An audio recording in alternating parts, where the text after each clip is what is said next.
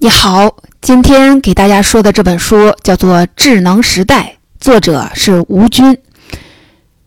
吴军有很多身份，他本身是一位计算机科学家，谷歌智能搜索算法的发明人，也是一位投资人，国内国外的创业项目都有投资，而且还是一位高产的作家，一共写了六本书：《浪潮之巅》《数学之美》《文明之光》《智能时代》《大学之路》。硅谷之谜，这六本书是各种跨界都非常好。我们以后会讲一个系列，今天我们就来看吴军的这本新书。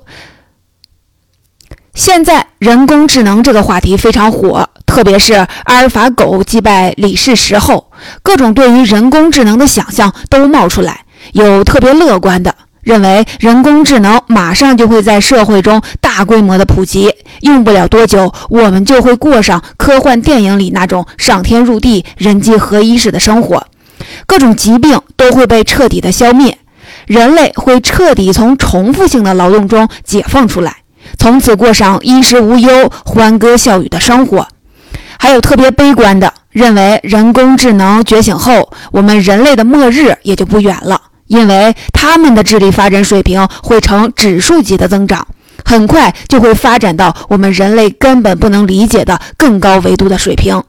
那时候，人工智能看我们人类，就像现在我们人类看蚂蚁一样，完全不在一个智力等级，我们根本理解不了他们，就像蚂蚁不能理解人类。但是，人类对蚂蚁却了如指掌一样，说不定就像。《黑客帝国》电影里演的那样，人工智能会利用人类的情绪发电，彻底把人当做一块电池来用。还有比较中立的观点，认为抱有前两种想法的人都可以去写小说了。人工智能就是人类大脑的一个延伸工具，它们就是为人服务的，就像手机和电脑一样。我们让他们工作就工作，让他们关机就关机，根本不可能出现逆袭人类的可能。那到底哪一种说法比较靠谱呢？吴军在这本书中给我们做了详细的解释，他自己就是这个领域资深的专家。在这本书中，他并没有从正面回答这个问题，而是从人工智能的历史讲起，从源头一直讲到现在，把人工智能的原理和发展历程清清楚楚地摆在我们面前。让我们知道人工智能这个技术到底是什么样的原理，我们到底需不需要恐慌？面对人工智能的冲击，我们应该怎么调整自己？下面我就从人工智能的发展和我们面对人工智能需要做出哪些改变这两个方面说说这本书。第一部分，咱们先来看看人工智能有什么样的发展历程。你有没有想过，人工智能其实早在六十年以前就有了，为什么偏偏在这几年开始爆发了？难道大家是受了乔布斯做智能手机的启发，才开始关注智能领域的吗？其实并不是，真正的原因是互联网提供了海量的数据，而海量的数据给一直困扰人工智能发展的难题提供了解题的办法。以前研究人工智能的方法叫做鸟飞派。什么是鸟飞派呢？这是一个比方，就是开始设计飞机的时候，人们都觉得，如果人类想要飞的话，就得像鸟一样扇动翅膀啊，结果全都失败了。而莱特兄弟那帮人想明白了一件事儿：飞机不应该是鸟，而应该是帆船。飞机的机翼就是帆船的帆，飞行靠的是空气动力学，而不是仿生学。以前研究人工智能的科学家也认为。机器如果要有智能，就得像人脑一样思考，所以都是设计各种算法来模拟大脑的思考过程。但这就像让飞机拍翅膀一样，根本行不通。后来有个叫贾里尼克的教授，他在研究计算机语音识别的时候换了个思路，他想与其教会电脑理解人类的语言，不如把大量的语音数据输进电脑里，让它进行快速的匹配。那你数据量越大，计算机的识别能力不就越高了吗？这看起来是个笨办法，但是一下就把这个思路打开了。智能问题被转换成了统计学问题，处理统计数据那可是计算机的强项。从那个时候的开始，大家就明白了，让机器拥有智能的钥匙，其实是大数据。咱们先来理解一下什么是大数据。你可能觉得大数据不就是一堆数字吗？或者是必须要由数字来组成的？其实不是的，数据的范畴要比这个大得多。网上所有的东西都可以算作数据，比如说文字、图片、视频，你发出的信息，你收到的邮件，甚至包括你下班可能走哪条路回家，这都可以算作数据。有了数据以后，再经过系统性的真理，就变成了信息。信息再经过更简洁抽象的加工，就变成了知识。比如，通过测量星球之间的相对位置和时间，咱们就得到了数据。通过数据能得到星球的运动轨迹，就是信息。通过信息总结出开普勒三定律，这就是知识。所以，数据、信息和知识是层级递升的关系。一层比一层高，我们人类不断通过知识改变世界，而数据就是一切知识的基础。现在我们说的大数据有三个特征，首先是体量大。就拿谷歌拍摄街景的汽车来说吧，一辆汽车每天生产的数据就是一 TB，一部电影的数据大概是五百兆，也就是说，一辆汽车每天拍街景能够产生出两千部电影那么大的数据量。咱们地球上有七十多亿人，你想想看，每天生产的数据是多大的一个体量？当然了，光是体量大不能算是大数据，它还得有一个特征，那就是多维度。如果你在手机上下载了一个谷歌应用，注册填完手机号，这个软件会立马给你推荐合你口味的餐馆。这是怎么回事呢？很简单，谷歌通过手机号能调出你的搜索习惯。你的通讯信息、你的性别、年龄、位置、文化背景，然后根据各个维度的数据，把你的生活习惯还原出来。别说口味了，连你的收入情况，甚至特殊癖好，他都能知道。当然了，他们是不会公布这些信息的。大数据就像福尔摩斯一样，只要你透露一点点信息给他，他就能把你变成透明人。他甚至可能比你自己还要了解你自己。大数据的第三个特征是完备性。比如说，以前你想收集地球上所有人的面孔信息是不可能的吧？但是现在理论上就可能了。只要人们都用智能手机自拍，你就能想办法获得所有人脸的数据。再比如说，像谷歌的无人驾驶汽车，你以为它是通过对周围物体的扫描做出及时反应的吗？哪有那么快的计算机呀？它其实是提前把所有的路况预先输进电脑里，然后根据即时扫描，快速的匹配识别，做出各种反应。有了足够全面的数据，它才能够做出更精准的动作。所以说，谷歌无人驾驶汽车只能去它有数据的地方，没有的地方它就去不了了。第二部分，回到开头的问题。人工智能为什么突然在这几年开始爆发了呢？因为互联网让数据量以指数级的增长，机器的智能水平也随着数据量的增长而获得了突飞猛进的发展。吴军在这本书里说啊，一个时代要有一个时代的思维方式，就像互联网时代，你得有互联网思维一样。要是思维不转变，那可就跟不上时代了。这个时代最重要的思维变化是从单纯的机械思维转变到了大数据思维。现在很多人听到机械思维，马上就把它和死板、僵化这些词儿联系到一块儿，觉得我特别落伍。但其实，在两个世纪以前，机械思维可是特别时髦的词儿，就和我们今天的互联网思维一样。那个时候，如果谁被认为是具有机械思维的人，那这个人就是顶级的精英。比如说牛顿、瓦特、麦克斯韦这些人，他们能找到这个世界的规律，并且能用简单的公式和语言描述清楚。这些规律还能够放之四海为指导实践。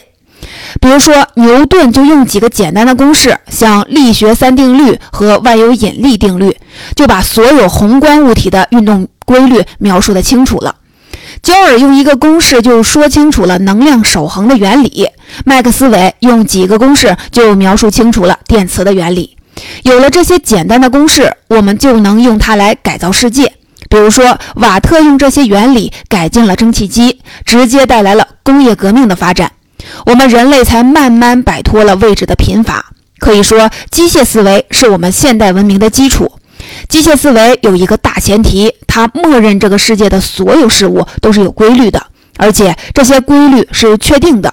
只要你肯用功、肯努力，就一定能找到。机械思维还有一个特点，它依靠的主要逻辑是因果关系。咱们就拿牛顿的力学定律来举个例子：当我们给一个物体施加一个外力的时候，它就获得了一个加速度。这个加速度的大小取决于外力的大小和物体本身的质量，这里边就有因果关系。外力是因，加速度是果，所有的公式都遵循这种因果关系。如果没有这种关系，我们就没有办法去描述这个世界了。再比如说，现代医学的核心也是因果关系。如果要治疗一种疾病，你得先找到病原体，然后针对病原体生产克制它的药。就像你去医院看病，医生首先要通过各种手段给你查病因，然后呢再对症下药，这就是一种因果关系。前面我们说了机械思维的两个特质：确定性和因果关系。这种思维方式在以前当然是非常有用的。但是，随着我们对世界的认识越来越清楚，我们忽然发现，这种思维方式很多时候不太管用了。为什么呢？因为这个世界是越来越复杂的，它并不是像机械思维默认的大前提那样，什么事情都是有规律的。世界本身就存在着极大的不确定性。举个例子，如果我们在一个桌上掷骰子，假设你不作弊的话，不可能提前预判它到底会哪个点朝上。但是，假如你想通过公式计算出这个骰子的运动规律，那你得知道骰子的形状和密度分布、出手时的力量和旋转的角速度。我们还得知道桌面的弹性系数和空气的流动速度等等等等。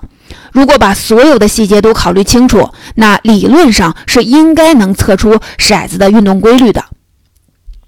但是在实际的操作中，这里边有很多细节是没法把握的。比如说，你出手时的速度和力量要怎么测量呢？就算你考虑了所有的情况，得出来的计算也未必正确。那我们为了正确，干脆就假定说每一面向上的概率是六分之一。简单说，掷骰子这个动作本身就充满了不确定性。再比如说，量子力学里头有一个原理叫做测不准原理。什么意思呢？就是像电子这样的基本粒子，你要测它的位置总是有误差的。为什么呢？因为你只要测量，测量这个动作本身就会对它的位置产生影响。甚至别说测了，只要你一测，甚至看它一眼，它的运动轨迹就变了。这么说很烧脑，咱们就拿股票来举个不算太恰当的例子吧。有个股票之所以有投资价值，那是因为它的实际价值市场还没发现呢。股价被低估了，但如果电视台股评节目一推荐，所有人都知道这的时候，这个股票的价格会迅速的被拉升上去，甚至高于它的实际价值，这就让它走向和开始的预测变得相反了。所以说，这个世界所有的事情都有规律，这个大前提首先就不存在。这个世界很多事情是无规律可循的，机器思维的第一根柱子首先站不住了。我们再来看第二根柱子，因果关系。不是说因果关系就不灵了，而是依靠因果关系这种方式认识世界的效率其实是非常低的。比如说像那种终极的定理公式，你得等几百年才能等到一位像牛顿、爱因斯坦这样的人，而且就算遇遇见了，他们也得依靠很大的运气才能发现这种规律。像牛顿，你非得等一个苹果恰巧砸在他的头上，才能发现万有引力。当然了，苹果到底砸没砸在牛顿头上，咱们不确定。但是它可以说明，想要发现一个伟大的定律，是要有很大的运气成分的。既然世界充满了不确定性，因果关系效率又很低，那我们还能怎么认识世界呢？大数据思维给机械思维做了完美的补充。首先，大数据解决了不确定性的问题。热力学里有一个概念，叫做“商”，就是一个火字旁，右边一个商人的“商”，它是描述一个系统中无序程度的一个概念。商越大就越混乱无序，商越小就越有序。后来，通讯领域的专家香农提出了信息商这个概念，它可以用来描述一个系统的不确定性。信息商这个概念指出，信息量和不确定性有关。举个例子，比如说你看一本心理学的书，如果你本来就对心理学这个领域很了解，那你可能很快就能看完这本书。就是说，这本书只要给你提供很少的信息量，你就消除了对这本书的不确定性。相反，如果你看一本编程的书，恰巧你又是这个领域的小白，那你不但需要从头到尾一字不落的去看完，而且还要查很多的资料才能理解。也就是说，你需要大量的信息才能消除对这本书的不确定性。所以说，想要消除不确定性，最好的办法就是引入信息。前面咱们也说了，信息就是数据的总结和加工，所以说数据天生就可以消除不确定性。第二，大数据的强关联性可以替代因果关系。举个例子，如果按照因果关系研制一种新药，就得花费很长的时间和巨高的成本。比如说，以前研制一个新的处方药，至少得花费十年以上的时间和十亿美元的经费。所以，为什么新药都特别贵呀？因为新药的专利期也就十几年，如果他们不在专利期内收回成本，那就赔大发了。现在有了大数据就不一样了，大数据可以对每一种药和每一种疾病进行匹配。比如说，现在的病大概有五千种，药呢有一万种，我们对它进行匹配，就会发现一种治疗心脏病的药对治疗胃病特别有效。虽然不知道为什么这样，先知道结果，然后再倒推原因的话，通常只需要花费三年的时间验证就可以了，花的钱也只要原来十分之一。这种方法实际上依靠的就不是因果关系，而是数据之间的强关相关性。我们发现这个药对那个病有效，至于为什么有效，回头再去找原因。这种做法当然见效快了。再举个例子，比如在美国就发生过这么一起案件。各州的检察官要告烟草公司，说吸烟损害了人们的健康，吸烟有害健康这件事儿，我们现在看那是常识。但是你要打官司的话，就得拿出证据啊。比如说你吸烟的人肺癌的发病率高，但是对不起，这个证据可不足以对烟草公司判罪。烟草公司可以说，吸烟的人之所以要吸烟，是因为他们提高本来就缺少一种物质。而缺少这种物质，肺部就容易癌变，所以是这种物质让人得的肺癌，而不是烟草。现在我们听这个说法很荒唐，但是它在法律上是站得住脚的，因为美国采用的是无罪推定原则，被告的一方先假定是无罪的，除非你能提供足够的证据证明他有罪。那检察官想要告倒烟草公司，他就满世界的收集证据，甚至跑到我们中国的西南地区，专门找那种族群单一、生活习惯非常相似的村庄来收集样本。最后虽然还是没有找到香烟和肺癌有直接因果关系的证据，但是收集了大量在统计上强相关性的证据来证明吸烟的危害。最终，烟草公司硬是被告倒，罚了三千六百五十五亿美元。从这个案件里，我们可以看出来，其实人们已经从只接受因果关系转到也接受强相关性关系上来了。如果法律上这种强相关性都能被作为证据接受，那这种强相关性应用到其他领域，自然也就是顺理成章的了。总的来说，机械思维是我们以前认识世界的主要方式。但是今天机械思维已经不够用了，数据给我们提供了解决问题的新方法。数据之间的强关联性可以某种程度上代替因果关系，让我们直接找到问题的答案。这就是大数据思维的核心。大数据思维和机械思维不是相互对立的，而是相互补充的。今天的我们在这场变革中一定要学会这种思维方式，因为它就是新时代的方法论。那我们前头说了那么多的大数据，它对我们未来的生活究竟有什么影响呢？吴军在这本里书在这本书里说啊，影响是全方位的，未来的农业、制造业、体育、医疗都会出现新的变化，甚至整个社会人群都会出现重大的分化。比如说体育产业，就拿足球、篮球来说吧。一般一个弱队想要崛起，通常是一个大老板喜欢这个球队，先买下球队，然后呢砸钱买明星，请大牌的教练，再做各种广告招揽球迷。像咱们的恒大足球队走的不就是这条路吗？当然了，砸钱是容易，但想要取得好成绩可不容易了。所以，弱队的崛起通常都是非常难的。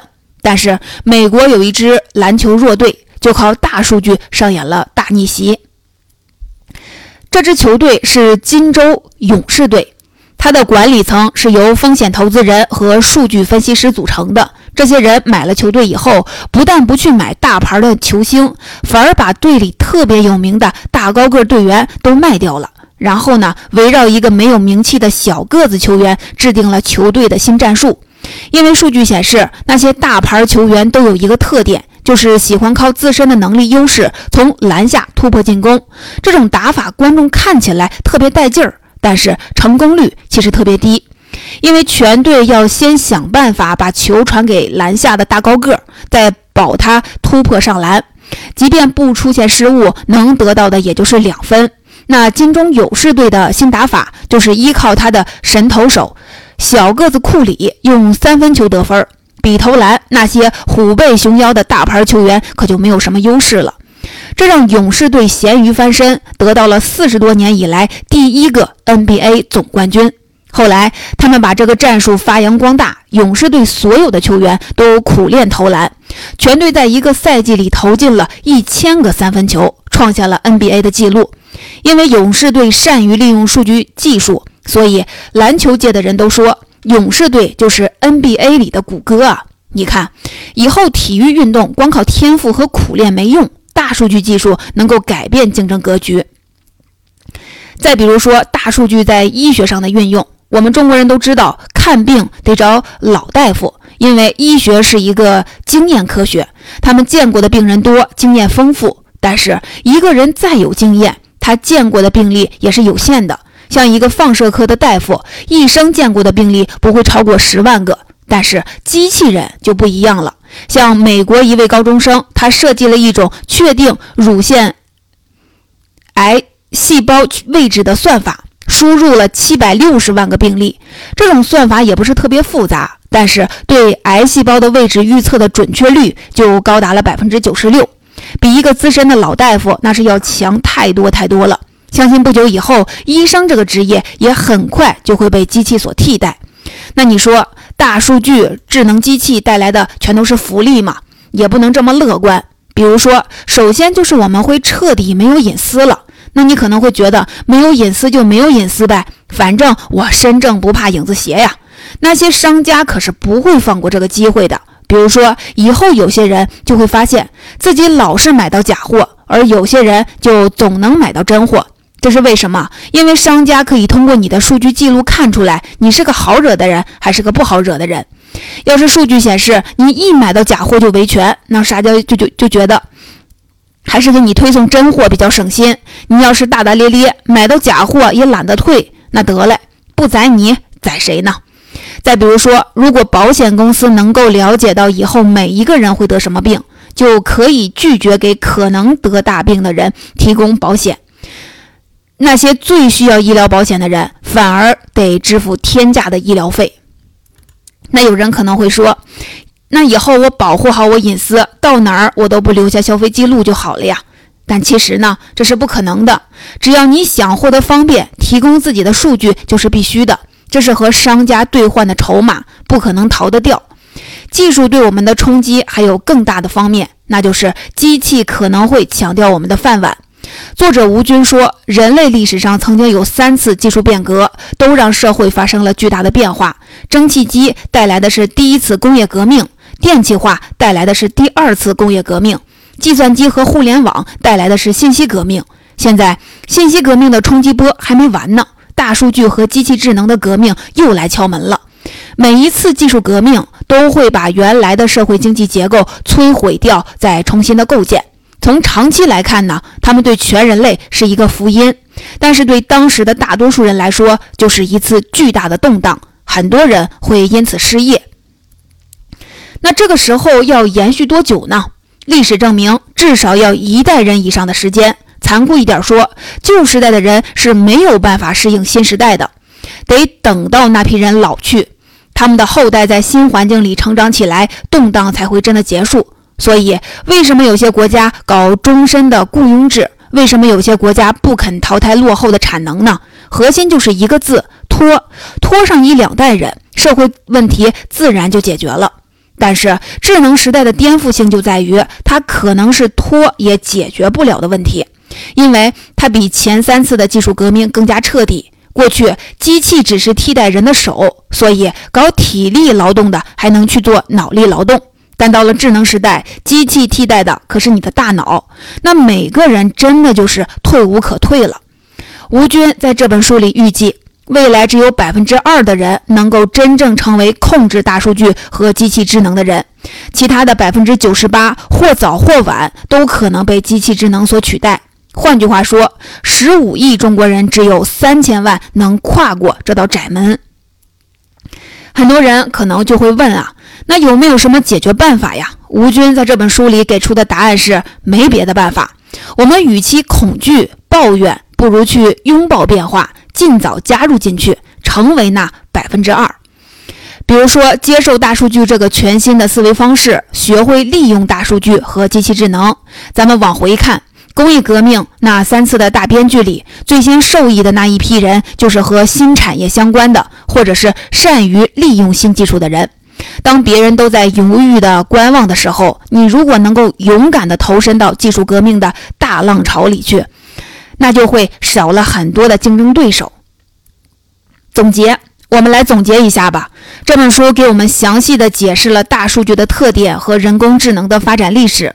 大数据有三个特点。体量大、多维度和完备性，正是这三个特点让人工智能技术得到了飞速的发展。人工智能实际上就是如何处理数据的问题。它带来的智能革命要求我们从机器思维切换到数据思维，用不确定性的眼光看待世界，用强相关性替代因果关系。智能时代会给我们的社会带来巨大的变化。最终，只有极少数的人能够实现跨越、领跑时代。下面说一点我对这本书的感想：人工智能时代很可能要求我们跟机器合作的能力超过了跟人合作的能力。过去我们比谁能更好地融入到人群社会里，未来我们可能要比谁更能跟机器合二为一。总的来说，智能时代是社会发展的大趋势。它可能会造福你，也可能会给你造成各种各样的困难。但不管怎么样，咱们只能享受，无法拒绝。这就叫生活在趋势中。